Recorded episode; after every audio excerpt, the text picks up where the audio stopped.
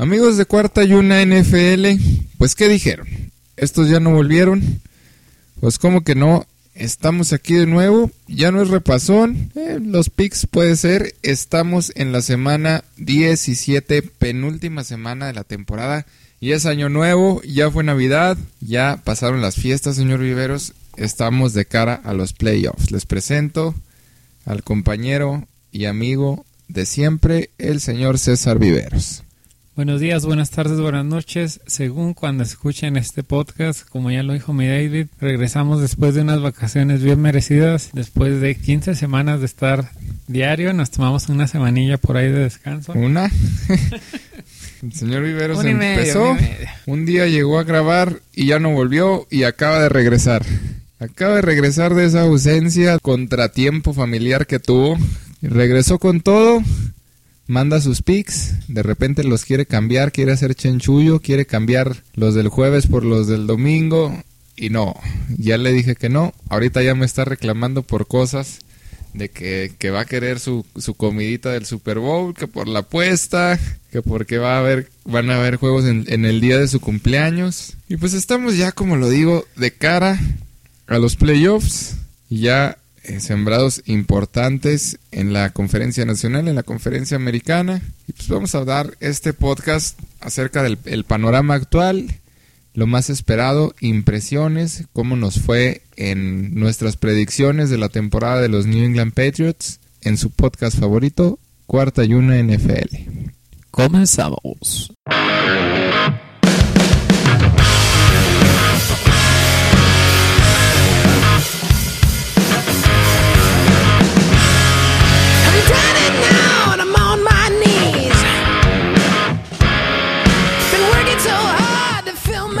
Nuevamente, semana 17, algunos juegos que ya no tienen nada que, nada que hacer, como el que estamos viendo ahorita de los Green Bay Packers contra los Minnesota Vikings, juego de domingo por la noche. Y la verdad, pues ese juego está más que definido desde un inicio. Eh, es un juego muy triste, más triste que el día 31. Donde fue festejar el señor Viveros, que solo había el grupo y tres gentes. Muy triste. Pero, eh, o sea, es que empezó triste desde antes que iniciara el partido porque ya se sabía que Kirk Cousins no iba a jugar por el tema del COVID. Entonces, o sea, si todavía con Kirk Cousins sabíamos que no, no era como que la gran ventaja en el campo Lambeau a menos 17 grados, pues la verdad no se esperaba mucho. Ahora sin Kirk Cousins, pues es realmente un juego, dice el señor Viveros, ni se debería de jugar. Ya deberían de darle los puntos. Ya a los 30 acabándose el tercer cuarto, ya hay que se acabe la masacre. Y le digo, ¿y la gente qué? O sea, se pagó boleto, el señor Viveros no le interesa, ya a los 30 que se acabe, vámonos todos a la casa. Y pues es una época complicada, ¿no? Le digo yo al, señor Viveros que es como que melancólica, como que es bonita porque empiezan los playoffs, empieza lo, lo bueno de la NFL, pero pues termina la semana, o sea, esto llega a su fin, esto como todos los años se pasa volando, llega agosto, nos emocionamos, llega septiembre, tenemos el juego de kickoff, octubre, noviembre, diciembre y adiós, párale de contar, tenemos de cara a playoffs, no olvidemos que en esta temporada se agregó un juego más, se agregó un juego más a la temporada entonces tendremos 18 jornadas, vamos en la número 17. Actuaciones importantes esta semana. Los Patriots, señor Viveros, agarraron pollo. Agarraron pollo a los Jaguares, se desquitaron de la semana pasada que se vieron muy mal contra los Bills, que fue un juego completamente diferente a lo que narramos, describimos en el podcast cuando la vez que jugaron en, la ciudad de Buffalo, con ese clima especial y pues este juego de los Patriots termina 50 a 10 nada más y nada menos en una combinación. Números discretos de Mac Jones, 22 de 30, 227 yardas y 3 touchdowns. Quedamos en el número 2 de la conferencia este todavía. Todavía número 2, pues porque Buffalo es el sembrado número 1. Te quiero plantear una cuestión. A ver, dime. El podcast más escuchado de Cuarta y Una es un podcast llamado Las proyecciones para los novatos, para los corebacks novatos, rumbo a cara a la, a la temporada. ¿Tú crees que ha cambiado algo de lo que dijimos en, en aquel podcast Pues mira, yo te lo pregunto porque aquí jugaron los dos novatos. Y de hecho yo recuerdo mis predicciones, no las recuerdo si el orden correcto, en la que sí fallé abrumadoramente fue la de Zach Wilson que lo pronostiqué en el número 2. Pero Trevor Lawrence sí lo pronostiqué en el último lugar de los novatos. Eh, el tema de Trey Lance, como no estábamos seguros de que fuera a ser titular, pues no lo, no lo metimos como que muy bien al ranking. Pero me acuerdo que tú y yo pronosticamos que Mac Jones iba a ser el quarterback número uno. O sea, lo pronosticamos bien, lo vimos bien, se adaptó perfectamente al sistema.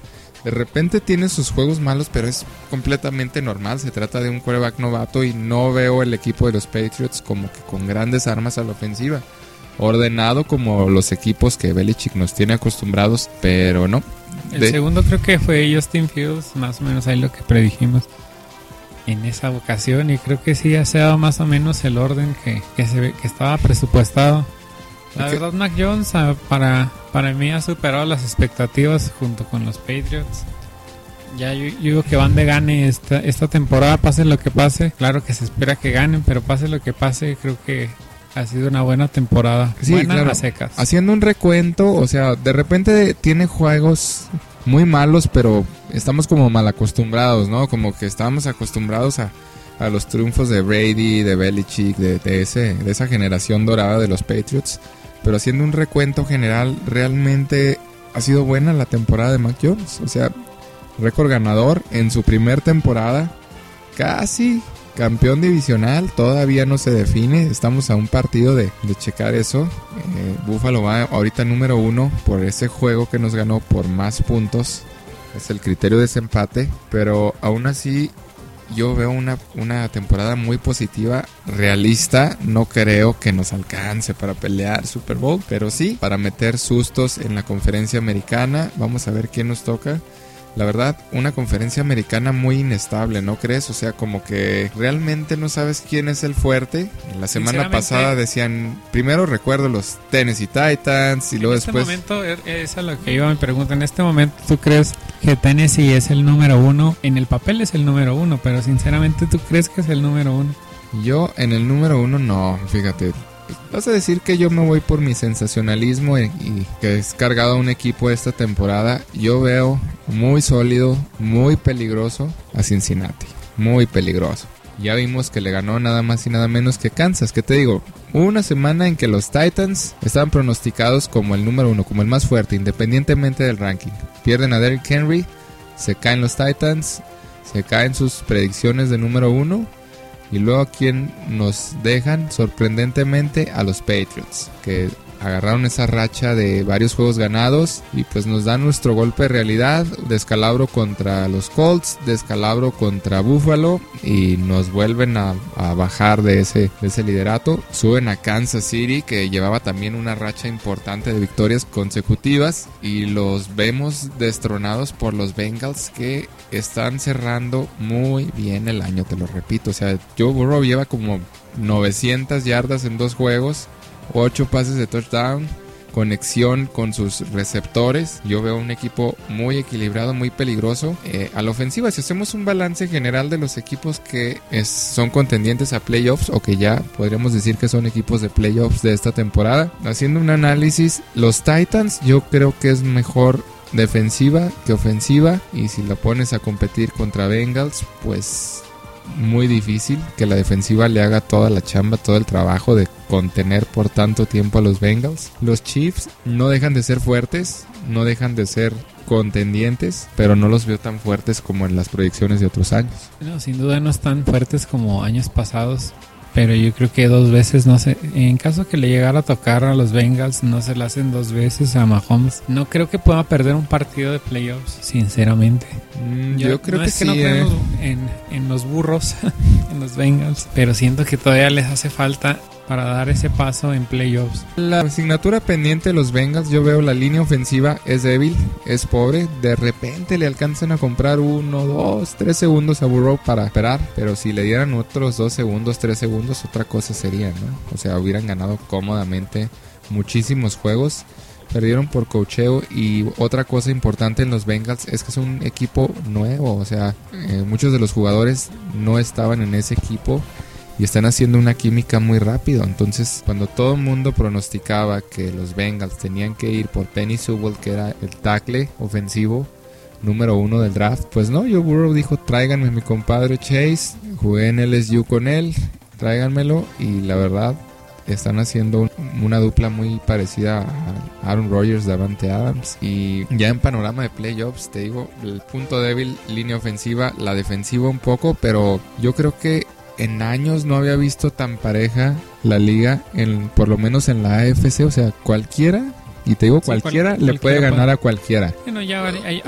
independientemente de los números, eh, el 5 le puede ganar al 3, digo al 2, al 1. Eso es lo que vamos que sí está pareja, aunque en partidos no se refleje. Sí, porque mira, si te fijas, los clasificados... que, que hay del líder lleva ventaja dos partidos del número 5 o algo así. Mira, hasta ahorita el último clasificado serían los Chargers. Dime si los Chargers no le pueden ganar a los Chiefs. Sí, sin duda le pueden ganar a los Chiefs. Dime si los Colts, dime si los Colts no le pueden ganar a los Bills o a los Bengals. O a los, o, los Patriots. los Bills le, podrían pegar a... O sea, está completamente incierto el panorama en la AFC. Cosa muy distinta en la NFC. El número uno, los Green Bay Packers. Impresionantes. ¿Desde cuándo no pierden un partido? ¿Tú crees que ya tenemos clarísimo contendiente al Super Bowl? ¿Crees pues que van a llegar en un, en un porcentaje que le darías? En un porcentaje alto de llegar a la final de conferencia, yo le daría un 70% de probabilidad de llegar a la final de conferencia. Es la asignatura pendiente. Llevan dos temporadas ahí. Ahí se han quedado las dos. Yo creo que. Yo creo que también en Packers Tampa.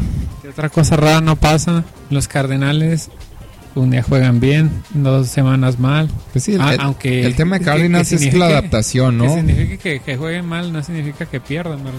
También ahí es otro tema. Los Rams yo creo que se van a desinflar y escúchame, lo estoy diciendo yo, en los playoffs. Tú que fuiste tan Ram toda la temporada, porque hasta recuerdo un podcast donde mencionaste que querías que ganaran el Super Bowl, se cayó tu Ram, se cayó tu super equipo, que Odell Beckham Jr. Caídos no están, la prueba es que o sea, van en segundo. En lo contendiente, o sea, que eran así como que los Rams son el super equipo y van a arrasar así tipo el Real Madrid, el Barcelona o tipo Alabama en el colegial, pero no, estamos viendo que tienen también, está parejo. Que cuesta bastante adaptar un equipo, ¿no? O sea, sinceramente, por ejemplo, los Cowboys, ¿tú crees que le ganaron a los Packers, a los Rams o a los Bucaneros que son los que son los que llevan la delantera? Sinceramente, yo creo que si le ganan a uno de ellos se me hace mucho. Sí, y la verdad a mí también se me hace que es demasiado ya para los Cowboys. Sí, o sea, del lado de la NFC se ve más cargado a los equipos líderes. Los Buccaneers no los puedes descartar nunca.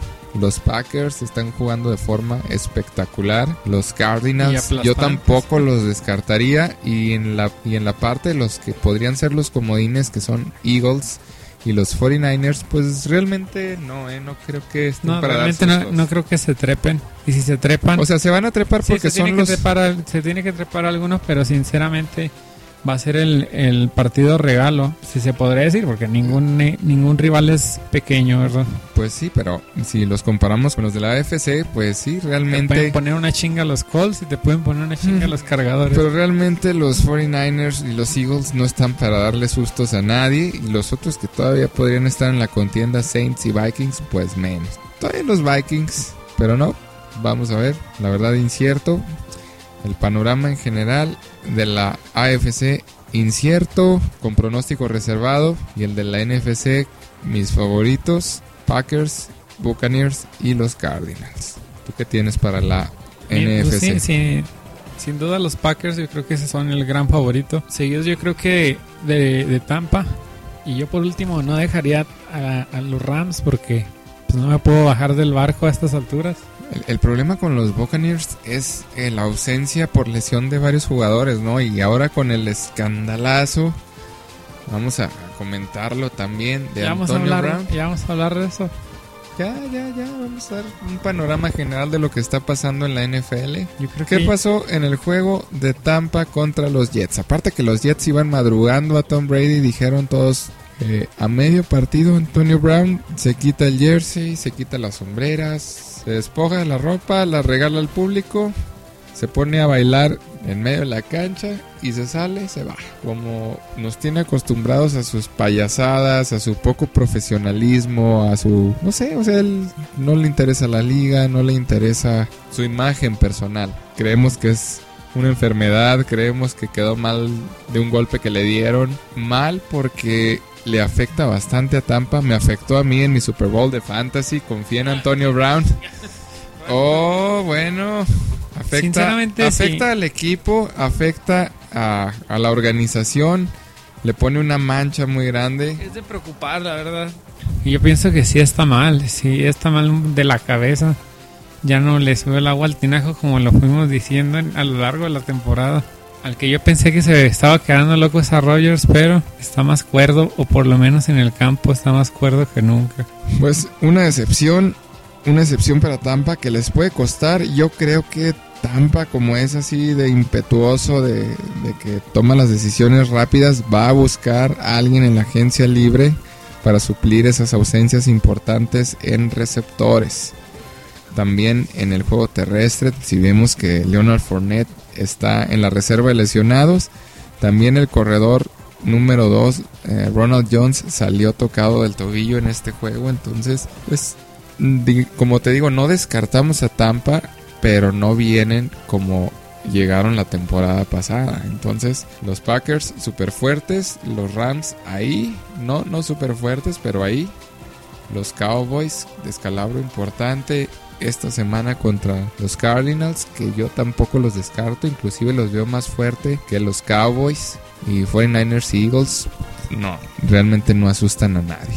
Mañana tenemos un partido importante, puede ser el último del Big Ben. La despedida del quarterback de los Steelers y nada más y nada menos que contra el rival odiado divisional, los Browns, que si recordamos la temporada pasada le pusieron tremendo repasón, lo humillaron se vieron imágenes ahí de el Big Ben llorando en la banca porque realmente le fue muy mal en ese partido que era de playoffs y se despide uno de los grandes referentes de la época de los 2000 al 2020, 2010.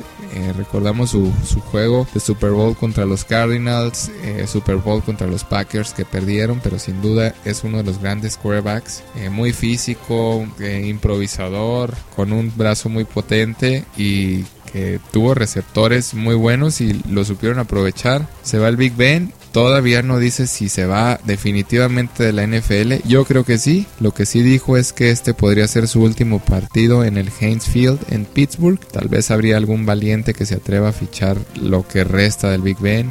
No creo que ya quiera jugar en la NFL. Yo creo que ya es el retiro definitivo. Y yo creo que se retira bien, aunque le tiran mucha carrilla, pero Sí, ya se, se, retira como con dignidad, ¿no? Sí, todavía había, unos, algunos partidos que sorprendía, incluso con sus rivales divisionales. Por ahí les metió sustos. Sí, pero, o sea, a lo que me refiero es como que retirarte con tu equipo en vez de ir a dar así como que lástimas a otros, por como tratar de extender tu carrera cuando ya no tiene sentido. Ganaste lo que tuviste que ganar y yo creo que en Pittsburgh no tiene nada que reprocharle a Big Ben. Y pues vamos a ver este juego que va a estar melancólico, va a estar, va a estar triste y, es, y es bien por, por la NFL que va a ser un, homenaje a, Big Ben. Todavía tienen chances medio, medio lejanas de colarse a playoffs, por lo que no podría ser su último partido del todo.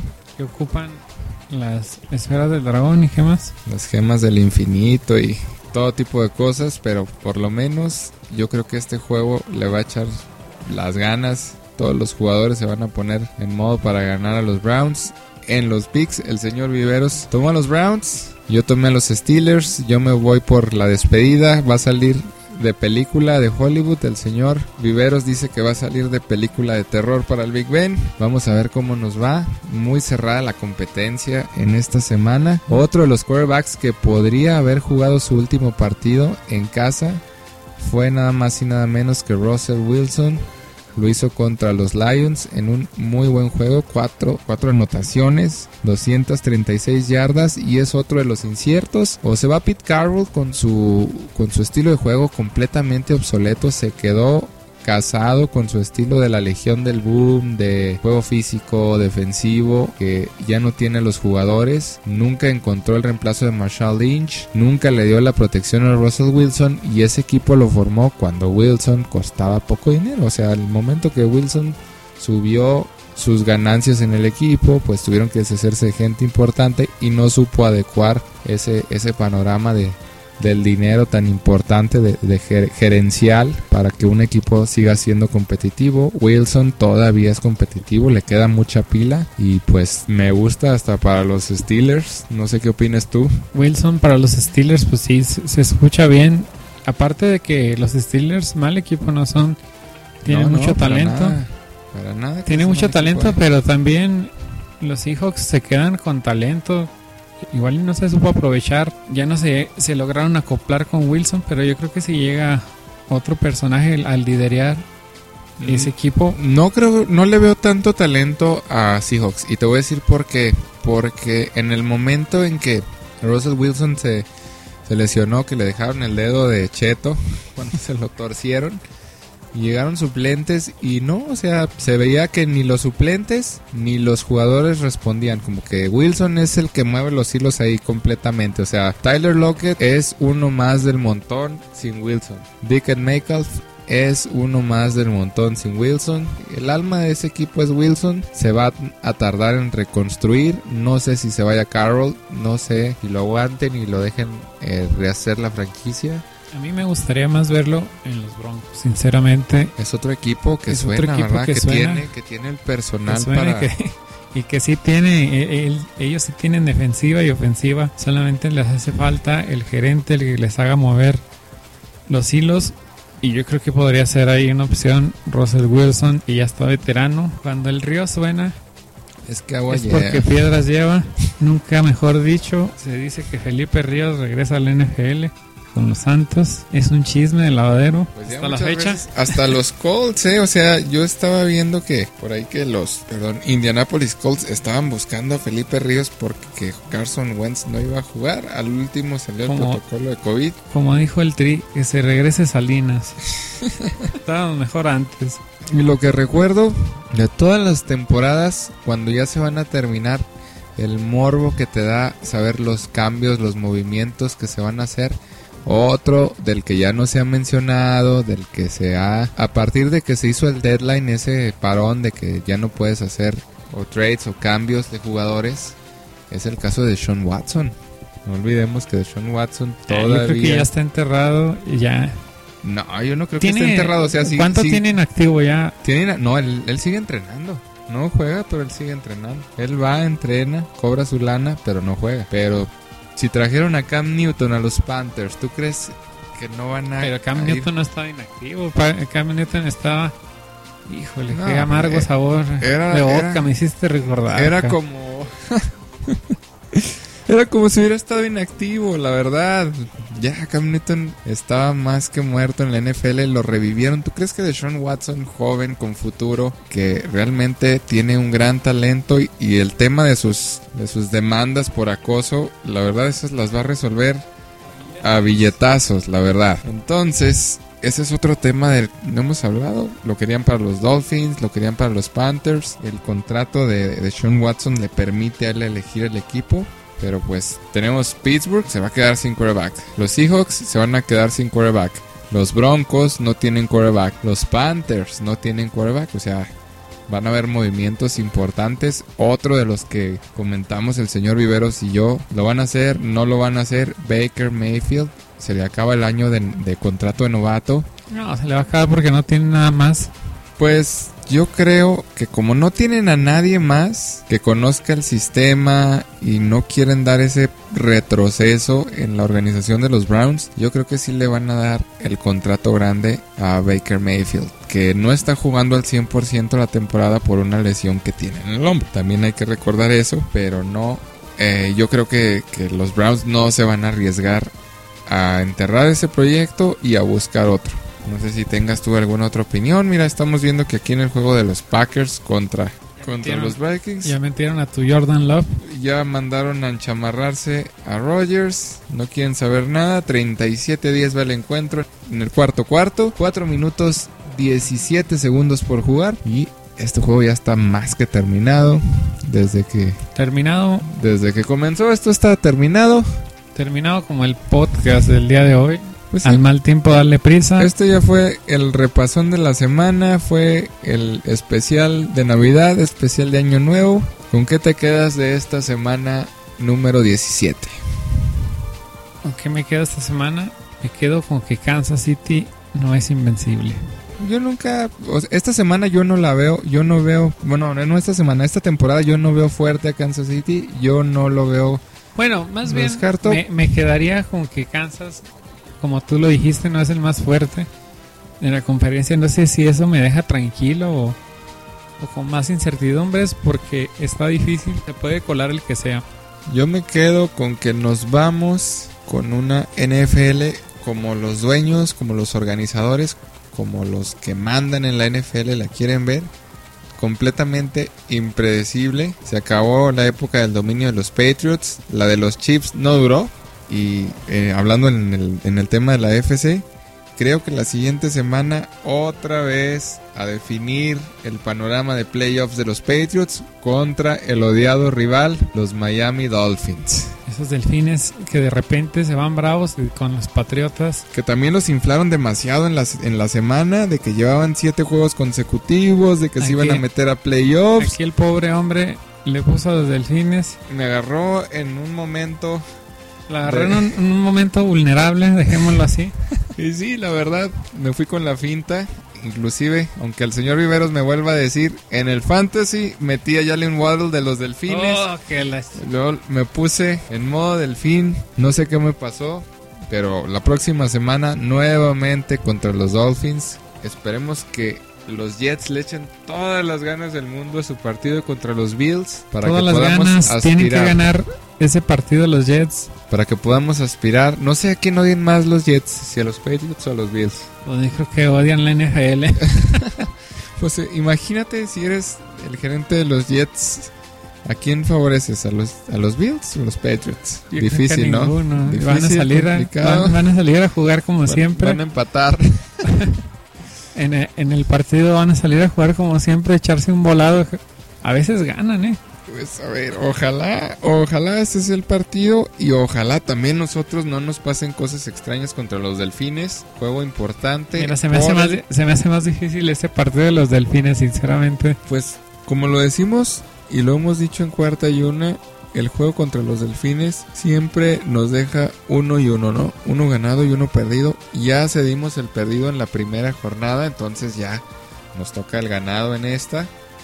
Esperemos que así sea, esperemos que planeen muy bien el juego y que tengan fortuna, la suerte de quedar como número uno, mejor posicionados, que no es garantía de nada que en esta AFC tan cerrada. Sin nada más que agregar, yo me despido. Deseándoles feliz Navidad, el feliz año nuevo. Hablando de fútbol fantasy. Muchas gracias por haber Les agradecemos por seguir Cuarta y Una, ser parte de este proyecto que empezó, que le dimos forma, nos animamos. Espero que les, que les que sea de su agrado el contenido. Eh, agradecemos a, todos los que lo han hecho posible, a Katsuo Gallardo, Pedro Domínguez, que nos han apoyado en el tema de los pics, invitados de la semana y todos y cada uno que intenta, que nos dieron ese apoyo, sumaron al proyecto. Gracias de antemano. Esperemos tenerles la segunda temporada.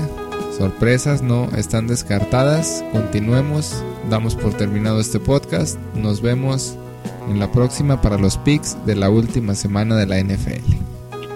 Chao.